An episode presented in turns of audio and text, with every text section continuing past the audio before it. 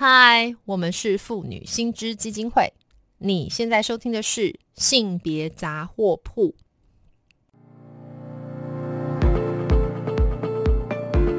从新闻看性别，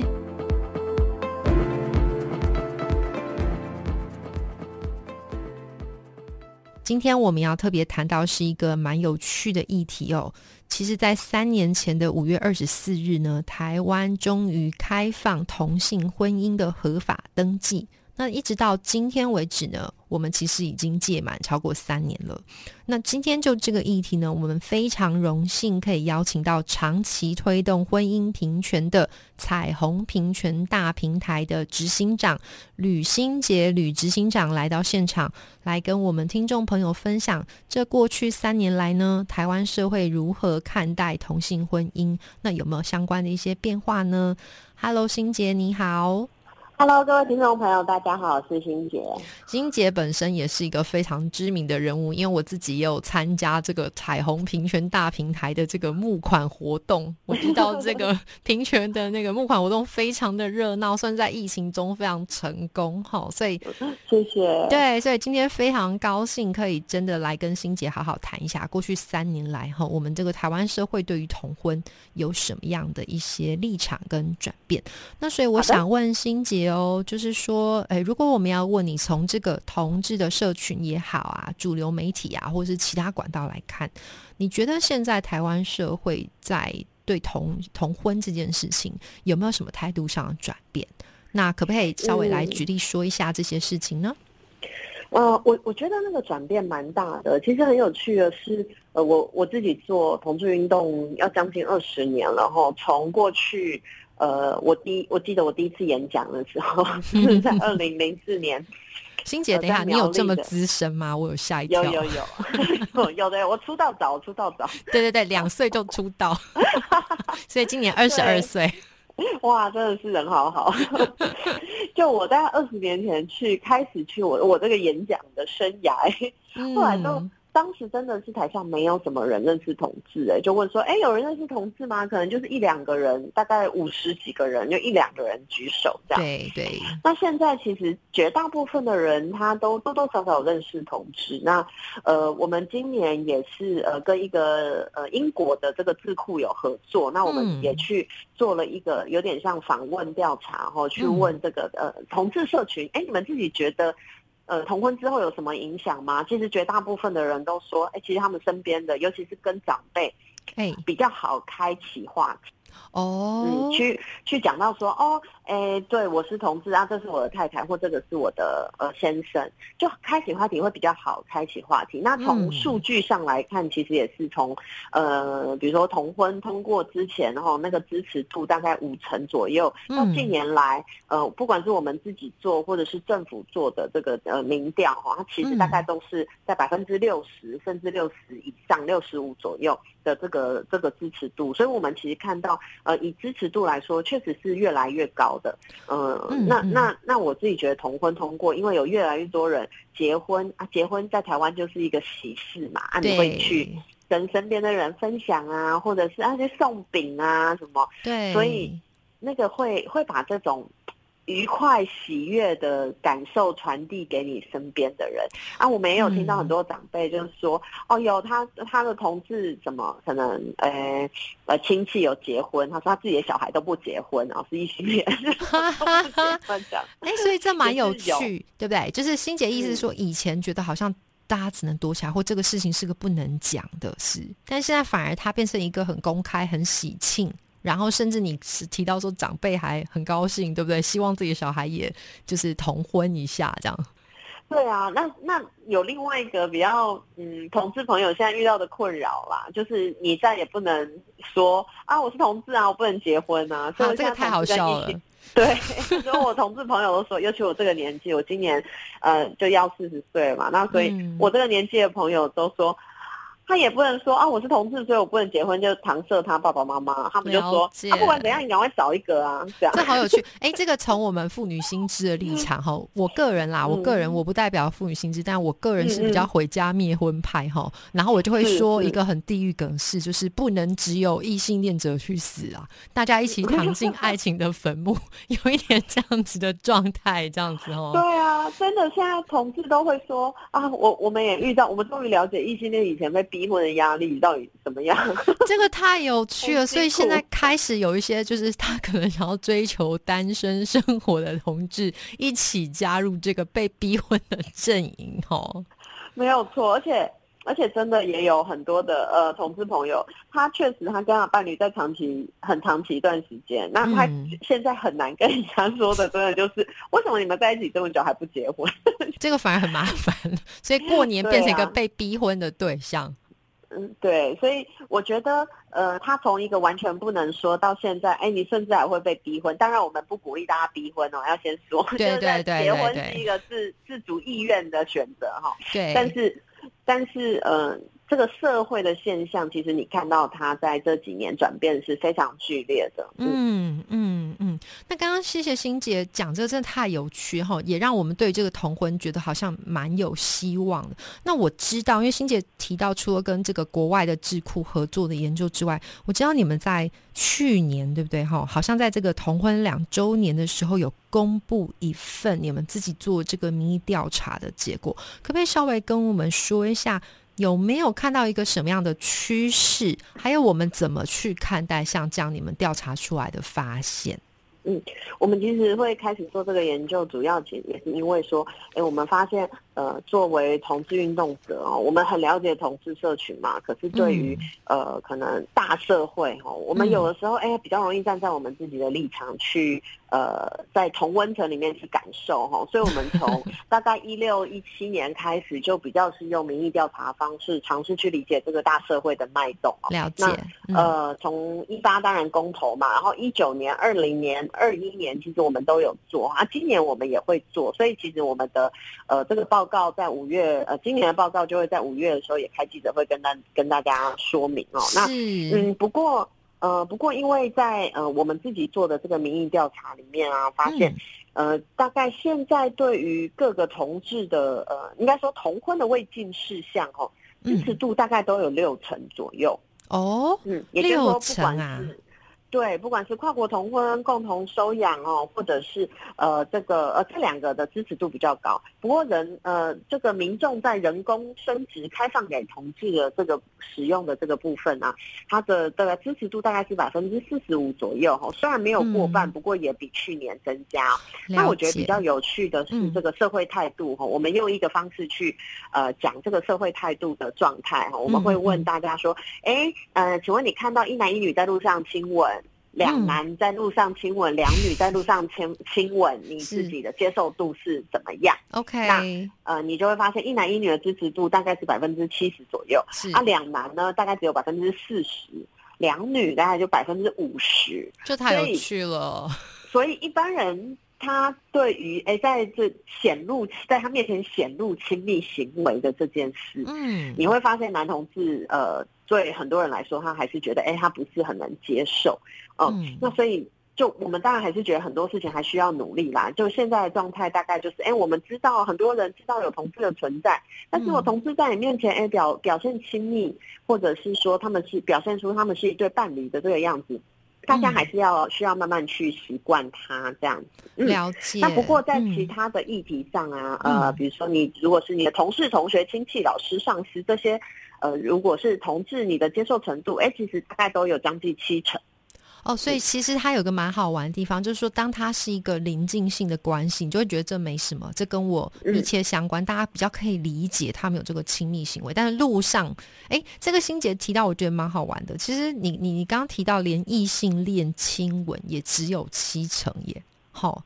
这个这个蛮有趣，我觉得这背后是不是还是有一个这个传统文化上面对于就是在公众场所表达亲密这件事情比较紧张谨慎一点，是不是也有了？对，嗯，我我觉得是，而且很多人可能会觉得说这是嗯，私密的事去做，你干嘛要在公众场合？干嘛放闪，对不对？对对对对对对。是，那不过我们在想，可能跟这个疫情也有一点关系，因为我们去年前年也有问这个题目，呃，其，实支持度又稍微高一点点，就一男一女的这个支持度，所以我们觉得跟疫情也有一点关系。然后有另外一个部分，就是如果是呃，对于针对自己小孩是同志，哎，就是相较哎，于这个很同事同学呀、对对对对老对，师啊、嗯上司、亲戚，他的支持度确实就是有下降哦。就我们去年得到的数字是百分之五十二，那，但是已经比前年多嗯了三 percent 了。哦，有上升啊，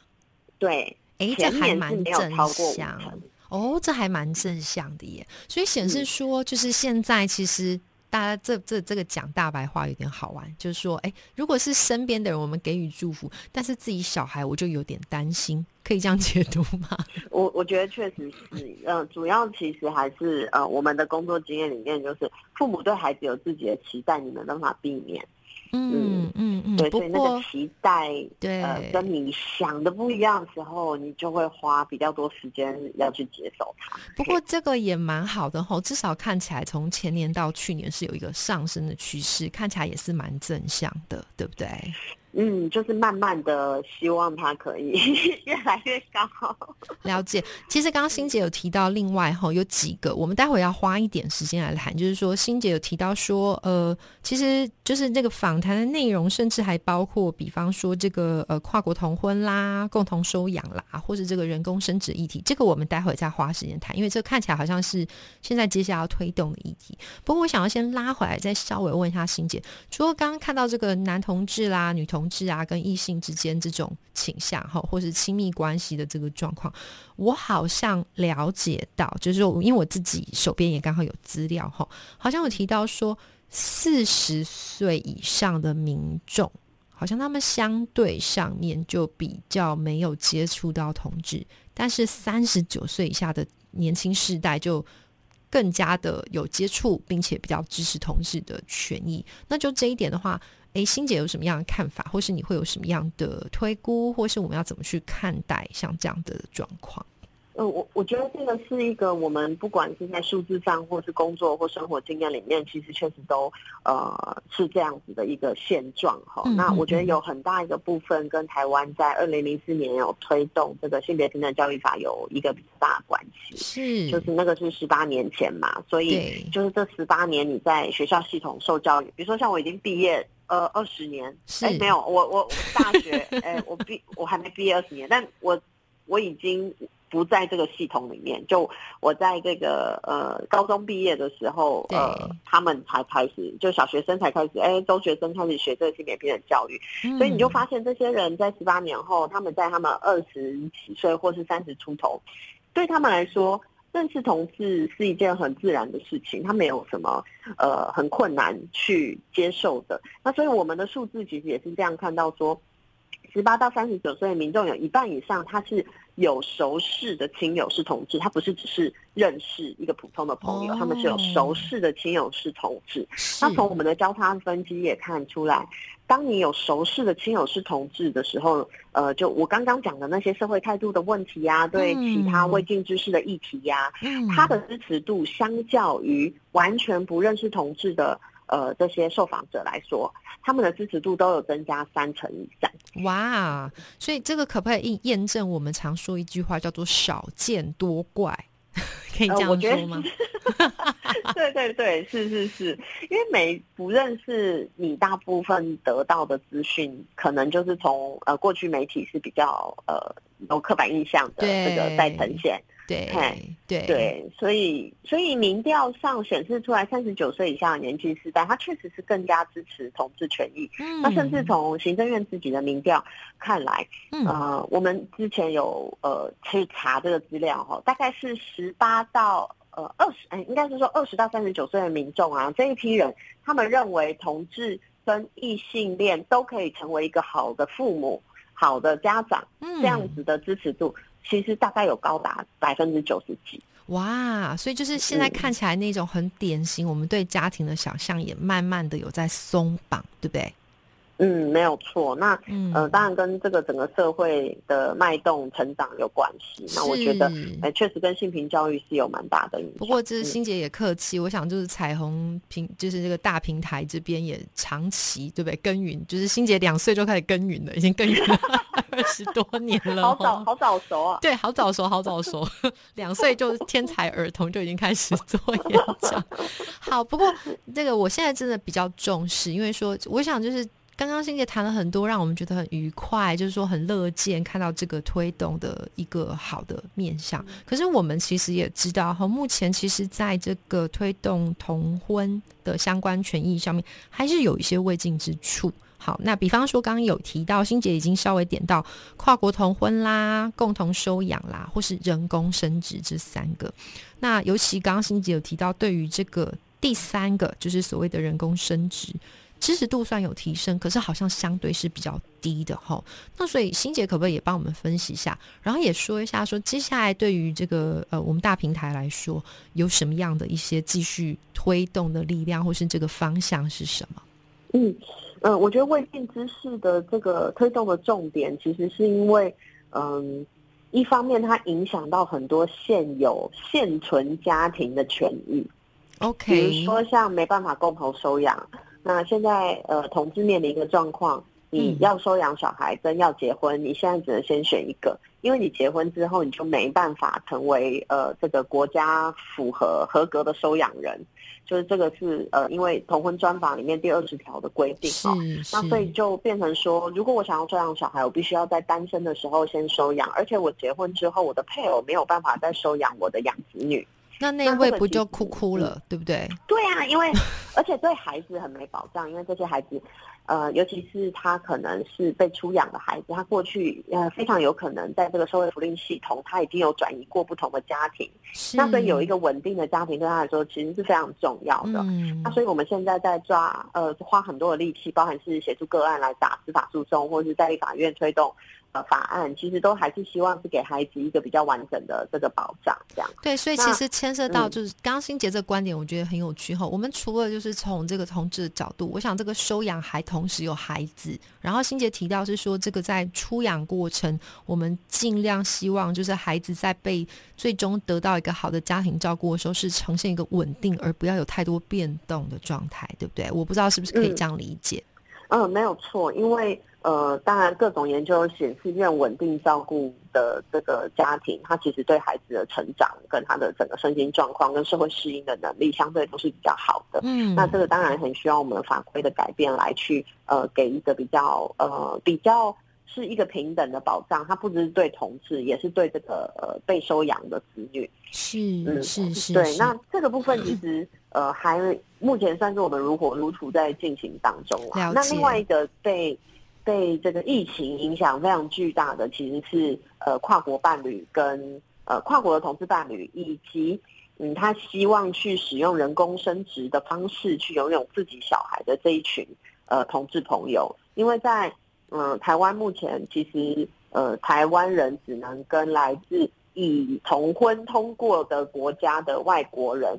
在台湾结婚，了解，因为这牵涉到就是那个所谓的准据法的选择的问题，对不对？好，就是就是这个涉外民事涉涉外民事法律适用法，这个可能太复杂。就是这样，但是刚刚欣姐已经说很明白，就是说我们现在如果是呃所谓的就是跨国的婚姻里面，必须两边都承认这个同婚的合法化，他这个婚姻才能够结得成，对不对？嗯，没有错。那所以来自那既然我们是亚洲第一，所以如果你的伴侣是来自于比如说日本啊、韩国啊、香港或者是什么新加坡，他目前都是不能结婚的。那因为台湾现在因为疫情的呃关境呃那个边境管制是比较严格，是嗯，那他们的相聚其实非常非常的困难啊。有一些人也还有他他有家庭，所谓的他有孩子。就这个孩子要在这个中间，他到底要待在哪一个 国家，以及他怎么样可以有比较好的受教权，其实都会影响到。对对对，但是欣姐刚刚提到说，我蛮能够想象这个跨国同婚受疫情影响。可是关于那个人工生殖呢，可不可以也谈一下？嗯，人工生殖其实因为台湾现在人工生殖法规定有两个重要的呃要件，一个就是你要。夫妻，然后你要不孕嘛，唉，所以 所以单身女性也不行。这个当然我自己个人不是这么蛮不支持的，因为像我这个呃年纪有很多。呃，女性她已经事业有成，她并不想要结婚，可她其实很想要有，她想要她自己有能力养一个小孩，在台湾也是没有办法。欣姐，我透过人工生殖，我欣姐，我可以跟你这边分享一下嘛？因为我啊自己本身是离婚的女性，然后我在先前曾经动过卵，结果最好笑是，现在不能用，我现在不能用我的卵，不是我的卵。没错，我觉得应该要拍一个这个。剧，我的卵不是我的卵，不是我的卵，这真的非常的困惑。这个下次有机会，我一定要特别再找欣姐一起来谈一谈这个问题啊！但是这个，所以就是人工生殖，对不起，被我讲差，因为我自己有点愤怒。就不会不会，我觉得这个很很夸张，因为呢，就是我从我身体出来的东西，为什么？我要结婚，而且要我先生同意，我才能使用从我自己身体拿出来的东西。你如果今天去存一个，比如说随便讲，你去存你的眼角膜哈。对啊，哎，我的眼角膜一直都是我眼角膜。对呀，可是为什么卵就是别人的所有物，而且还是这个人还没出现在 你的生活里，他就已经要。要拥有你的卵，这个这个逻辑其实是很奇怪。对对对对对，所以这个真的是哇！但但是那这个东西如何影响到我们？就是你刚刚说疫情呢？这个这个是怎么一回事？所以同志朋友啊，不管他是单身的同志朋友，其实大部分我们会影响到的，当然还是结已已婚的同志朋友啊。因为台湾的呃这个风土民情还是蛮有趣的，结婚之后大家就想生小孩。我跟你说，不管。这个性情是 真的，是这样。结婚之后，大家都开始想说，哎，那我们要不要有一个小孩？那很多同志朋友是呃先结了婚，因为我们长期做这个工作，我们大家比较理解，所以很多人不知道，呃，同志不能在台湾使用呃人工生殖技术，就不能做试管婴儿，也不能做人工人工受孕。对对，所以呃，现在这个国家有提供一些呃这个呃不孕症的。算是财务的补助嘛，因为我们是少子少子女化的国家，所以现在其实是有这个补助。呃，同时不但用不到这个补助，而且我们如果要呃生小孩的话，像我自己就是我七月要去美国，呃，做受精卵的植入，因为呃我我不能在台湾了，你太我没有办法在台湾做，然后因为我的国家不让我在我自己的呃土地上生我们台湾人的小孩，这样我要出国。然后可能冒着这个疫情的风险，然后我要多花非常多非常多的费用，然后要呃用使用我不熟悉的语言，然后只是为了要怀孕这样。那其实有很多的同志朋友现在要最主要，其实大部分会呃可以现在以台湾法规可以在台湾做，其实是女同志配偶嘛，因为她是有子宫的。那因为台湾就是代孕都现在还不行。对对。那我们。规定就是七有子宫，其实我们也是七有子宫，只是我们是两，而且我们还有两个是多重子宫。对，我们有两个妻，有两个子宫，但但都不能用，都不行用这样子。对，这是很妙。我大白话说一下，我一直觉得这个政策很荒谬，哎吼，就是说你少子女化，你一直叫人家生，然后但是非得要你规定的那个人才可以生，然后那个很想生你又不给他生，这不知道在干嘛。主要真的就是你会发现不能生，呃，不想生的人，你不管叫他，你给他多少钱或给他多少利多，他都不会生。但这些人好想生，他想尽办法都要生。对，但是他没办法在台湾生。真的，真的。所以好，那讲了这么多现象，因为我们最后只剩下一些时间，欣姐可不可以快速告诉我们，我们现在彩虹大平台这边要怎么去推动这些议题呢？呃，当然有一个比较大重要的工作，其实就是我们一直在推动修法，所以其实这些法案我们都写好了，我们也都花蛮多力气在游说立委，所以呃，也是大家如果有兴趣支持的话，也可以多看我们的脸书啊，或是我们的网站，我们其实都会一直报告我们的进度哦。嗯，那呃，还有另外一个蛮重要的呃工作，其实是我们一直呃尝试在跟不同领域或是不同地区的朋友去说明同志。嗯，现在的现况，因为很多人都会觉得啊，已经结婚了啊，不是这些这些都可以吗？哦，其实是还其实不是的，对对，所以如果想要邀请我们演讲啊，或是哎，我们也会呃去一些企业带这种呃工作坊啊，或是去带带带大家一起去意会到，哦，原来我也有这个无意识的偏见，或者我还是有很多的这个呃性别观念可以可以在呃进步的，是那都可是以跟我们联络这样子。是是是，这真的太好了。那就是呃，其实刚刚欣姐也特别提到，我想这个同婚的未尽之事，哈，只要打破这个非常单一的一种想象，它还是有值得继续去推动的地方。那刚刚欣姐也听到，如果听众朋友对于我们今天谈到的这个性别议题有兴趣的话，当然是非常欢迎到我们彩虹平权大平台，或是我要宣传一下我们妇女心智基金会的脸书粉专，去帮我们按赞追踪，或是发了我们 IG 网站。更重要的事情是我们非常欢迎这个小额捐款，支持这个彩虹平权大平台。或是妇女心知，一起共同来争取各项性别权益。那今天呢，有时间的关系，非常谢谢欣杰来跟我们听众分享哦，谢谢大家，谢谢。那就是希望下次还有机会再访问到心杰哦。好，好，拜拜，拜拜。